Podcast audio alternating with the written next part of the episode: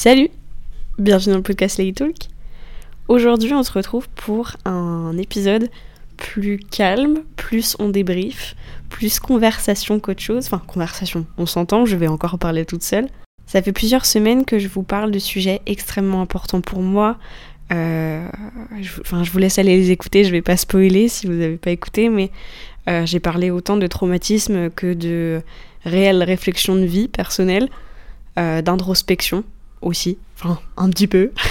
Cette semaine, j'avais pas forcément d'idées parce que je n'ai pas non plus envie que le podcast, en tout cas que mes épisodes de podcast ne soient que des épisodes sérieux. C'est vrai qu'en quelques semaines, je vous ai sorti des sujets plutôt balèzes, et euh, en fait, il y a eu des anniversaires d'événements qui ont fait que je voulais sortir ces épisodes à ces dates précises puisque ça avait du sens. Mais en même temps, pour apprendre à me connaître, c'est plutôt violent les sujets que j'ai abordés. Aujourd'hui, on se retrouve pour un épisode beaucoup plus calme. Pour vous dire, je suis posée sur mon canapé avec un plaid. Il fait hyper beau dehors. Je reviens d'une soirée de la veille samedi soir.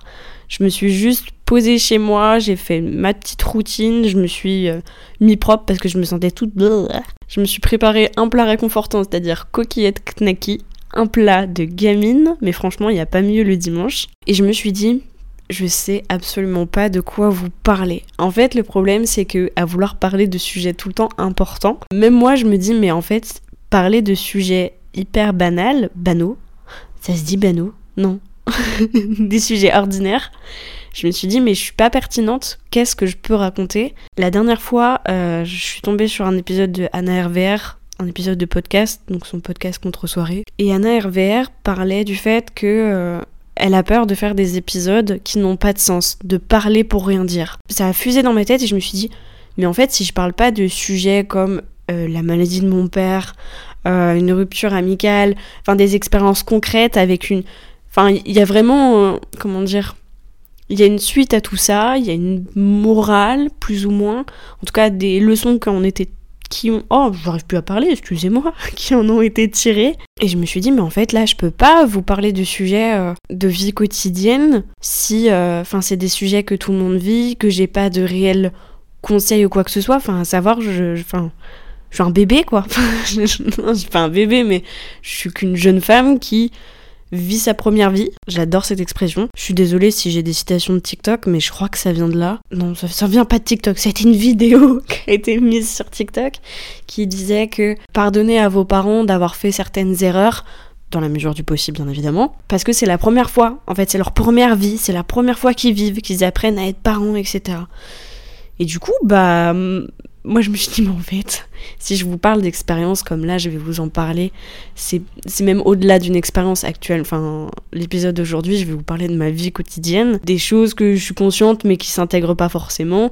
Et en fait, je parle juste de la vie. Tant pis si c'est dénué de sens et qu'au final, je parle pour rien dire. Est-ce qu'on a toujours besoin d'être hyper pertinent dans des épisodes de podcast? Est-ce que c'est pas juste super sympa à écouter? Il y a des gens qui disent, je vois pas l'intérêt d'écouter des podcasts si j'apprends pas des choses, si on répond pas à des questions que je me pose, si c'est déjà des sujets sur lesquels je pourrais aller plus loin, si c'est jamais des... comment dire Comme si dans chaque podcast, il faudrait être expert dans son domaine. Moi, je vous avoue, je suis pas experte dans la vie. Donc vraiment, si je peux en profiter pour partager des expériences et dire ce que j'ai ressenti, donc j'essaye de mettre ça de côté.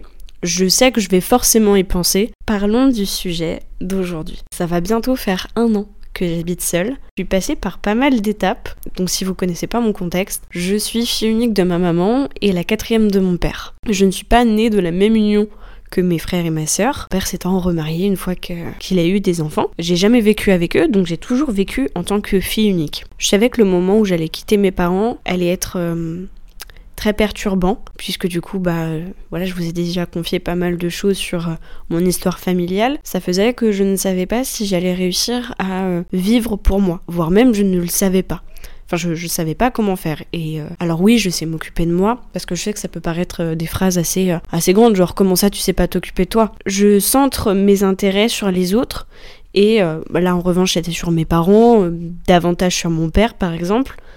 J'avais besoin que mon entourage soit bien pour me sentir bien, et pas l'inverse. Ça m'a jamais empêché de savoir euh, ce que j'appréciais dans la vie, etc., ce que je voulais faire. J'étais vraiment biaisée par si j'habitais avec quelqu'un, je me centre sur son bien-être. j'ai toujours relativement su comment me préserver et comment me comment dire me satisfaire, me faire plaisir. C'était pas compliqué, j'avais juste besoin d'aller dans ma chambre, qui était souvent pour moi un bon refuge, une bonne bulle, puisque c'était déjà l'endroit où je pouvais décharger mes émotions. Je savais que c'était là où je pouvais aller pleurer. Personne ne viendrait me chercher. J'ai toujours vécu dans mon petit village du 77, j'ai jamais déménagé, donc vraiment, j'ai grandi dans cette chambre et ça avait un aspect très euh, Autant j'ai de très mauvais souvenirs parce que j'ai été extrêmement triste dans cette chambre, je dors extrêmement bien dans la maison chez mes parents. Enfin dans ma chambre, dans la maison chez mes parents, je, mais je tombe comme une mouche. C'est incroyable. Je vous en ai déjà parlé euh, dans plusieurs épisodes, mais un concours de circonstances dans ma vie a fait qu'il fallait que je prenne une décision puisque sinon je savais que j'allais sombrer. Pourquoi sombrer? Mon environnement me correspondait plus. J'avais l'impression que j'étais euh, une nouvelle personne, puisque du coup, bah, plein d'événements m'étaient arrivés et j'avais pris beaucoup en, en leçon de vie. Enfin, j'avais appris pas mal de choses. Et en même temps, j'ai resté bloquée dans cet endroit où, bah, j'ai vécu 22 ans de ma vie. Et j'étais là, mais en fait, il euh, n'y a plus rien qui m'intéresse, il n'y a plus rien qui me raccroche ici, à part mes parents et cette maison qui a une énorme importance pour moi, je l'avoue. Je sais pas, euh, j'avais besoin de posséder quelque chose, j'avais besoin d'être dans un, un endroit, je savais qu'il n'allait jamais changer. Donc je vous l'ai déjà raconté, j'ai pris la décision de partir, ça a pris plusieurs mois. En plus, je pars à 500 km de mes parents. Je sais que je vais rejoindre mes copines, je vais rejoindre du monde que je connais ici. Je vais avoir quand même des repères. Je me rends compte maintenant, après plusieurs mois, qu'en fait, je suis partie. C'était un élan du cœur, mais il y a que maintenant que je réalise que j'habite Le 28 décembre, ça va faire un an. Euh, j'ai décidé de partir en ville, puisque je viens de la campagne, et j'avais envie d'une certaine indépendance, d'une vie davantage festive, etc. C'est pas la déception, mais en tout cas, je ne suis pas euh, comblée. L'année dernière, quand j'ai pris la décision de déménager, j'avais quand même des grosses attentes, puisque j'avais très envie de retourner vers quelque chose que je connaissais, c'est-à-dire ma vie sociale avant la séparation avec mon groupe d'amis. J'ai du mal à vraiment profiter de moments sans réellement connaître les personnes autant que j'ai pu connaître mes amis. Il y a eu un concours de circonstances qui a fait que mes copines sont plus vraiment là. Elles sont plus vraiment à Lyon. Mais en tout cas, ça a fait que je me suis dit, mais qu'est-ce que je fous là? Je suis partie de chez mes parents pour venir à Lyon parce que ici, j'ai des attaches et j'ai des gens que je connais. Donc ça m'aide comme une sorte de béquille pour commencer à faire de nouvelles rencontres, etc. Ça fait du coup quelques mois que je me sens pas forcément tout le temps au top. J'essaie de prendre vraiment beaucoup plus soin de moi et je ressens quand même que ça, ça a fait changer des choses. Depuis quelques mois, je vois du coup beaucoup moins mes amis. Je suis davantage avec moi-même. Ce qui a fait que j'ai réalisé que j'habitais à Lyon. Il va falloir que je trouve des nouveaux projets. Et le podcast en est un très bon exemple. J'ai décidé d'apprendre le portugais, de reprendre des cours d'anglais. Euh, enfin, les cours d'anglais, c'est en route. Hein. Je vais pas trop parler parce qu'après, on va me dire euh, c'est quoi cette histoire de d'anglais. Mais en tout cas, j'essaye de me créer des nouveaux projets, mais surtout des projets pour moi. Vous l'ai déjà dit, je somatise beaucoup, beaucoup plus. Je n'arrivais pas à comprendre pourquoi. Je pensais que c'était juste parce que euh, la sélection au master de psycho, etc. En fait, ce qui se passe en ce moment dans ma vie, et qui va durer, je pense, plusieurs mois et un certain temps, donc j'en reviens à ce que m'a dit ma psy, je lui ai raconté qu'en ce moment, euh, comme beaucoup de gens je pense, j'ai pas mal la déprime, enfin c'est pas la déprime hivernale, j'ai beaucoup besoin d'affection, euh, je suis pas du tout quelqu'un de tactile. Je, je comprenais pas pourquoi j'avais autant besoin qu'on me prenne dans les bras. J'ai besoin d'avoir des couches et des couches sur moi, alors je suis pas non plus une giga frileuse. Mais en tout cas, ma psy m'expliquait que euh, elle m'a dit très gentiment bah, Je pense que tu es en train de réaliser que tu habites euh, à Lyon et que euh, tu es en train de t'ancrer. Et j'étais dans une phase, alors j'arriverai jamais à redire aussi bien qu'elle, je l'avoue. Elle m'expliquait que quand je suis arrivée à Lyon, j'avais déjà des attentes qui ont fait que j'ai été très déçue de ma vie sociale. Hein. C'est pour ça que j'avais des énormes attentes. Ça fait vraiment pas du bien, hein, les attentes. Hein. Non, non, non, non, non. Et des attentes envers vous-même, mais pas envers les autres. Ah putain, faut pas faire ça. Donc elle m'explique que c'est pas complètement normal que partir de chez ses parents, c'est une très bonne chose, mais c'est aussi très très perturbant. Voilà, il y a toute une dynamique derrière familiale. Je pense que chacun euh, part de chez ses parents pour une plus ou moins bonne raison. Elle m'explique que là, je suis en train de de réaliser que je suis en train de m'ancrer à Lyon. Ces derniers mois, j'encaissais le fait de pas être prise en master et que, bah en fait, je savais pas trop ce que je faisais à Lyon sans être pris en master. Elle m'explique qu'en en fait, en ce moment, je suis en train de réaliser que si je veux m'ancrer, c'est maintenant et c'est à Lyon ou pas à Lyon. Mais en tout cas, il faut prendre des décisions. Une fois que j'ai terminé mon contrat de travail, là, mon remplacement que je fais, oh, Je ne sais pas. Ça me terrorise, donc je suis dans le déni. Par contre, quand je te fais des crises d'angoisse, mon pote, c'est de la vraie crise d'angoisse. Déjà, j'ai un gros problème, j'ai du mal à vivre dans le présent. Je suis très souvent dans le futur. Je pense à ce que je vais faire après-demain, ce que je vais faire dans la semaine, euh, les projets que je dois accomplir mais jamais au moment présent. Donc ma psy me dit en souriant, bah écoute en fait, euh, si t'as euh, autant froid, si t'es autant, tu te sens toute nue, et je vous en ai parlé en plus dans des épisodes de podcast, je crois que c'était dans l'enfant thérapeute où je vous dis je me sens nue depuis que je vous ai parlé de certains sujets. Et elle me dit en fait tu te, tu te sens euh, sans rien puisque ta carapace est posée depuis euh, du coup bah, maintenant 6 ans, depuis que mon père a arrêté l'alcool.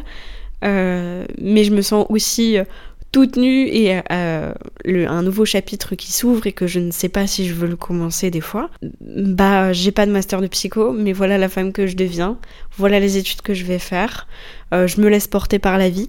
Mais moi, il faut pas me dire ça, je me laisse pas porter par la vie, vous êtes des fous Bien sûr que non, moi je veux, euh, je veux, je veux décider, et pas que la vie décide à ma place. Pourtant, mais plein de fois, et même tout le temps, c'est la vie qui décide à ma place. Si il euh, y a des choses qui vont pas se faire, elles vont pas se faire, et puis c'est pas moi qui fais forcer les choses. Mais j'ai besoin du contrôle, en fait. Et là, en ce moment, et même euh, depuis que j'ai pas le master de psycho, j'ai le contrôle sur rien du tout. Et on me dit, c'est comme ça que tu dois vivre. Ben moi, je te jure, mon pote, que ça m'a mis dans des états d'hypervigilance.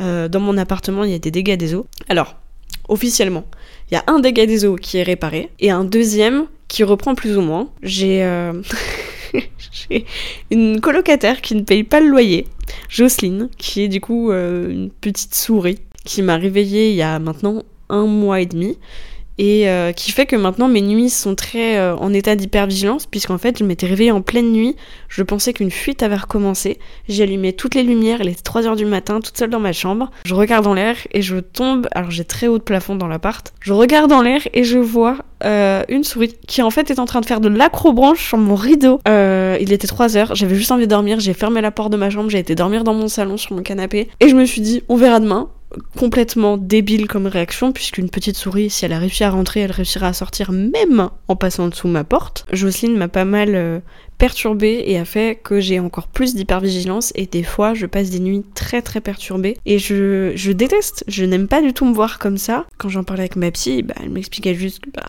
c'est la vie quoi. Il faut que je passe par ça, il faut que je lâche cette pression parce que c'est le contrôle en fait. Je suis en train de prendre des décisions assez importante dans ma vie, mais aussi dans mes relations, sur euh, comment je veux que ça se passe. Ce qui est assez marrant, c'est que le podcast tombe pile dans cette période de grands changements dans ma vie. Alors ma psy m'a dit quelque chose que j'ai trouvé absolument adorable.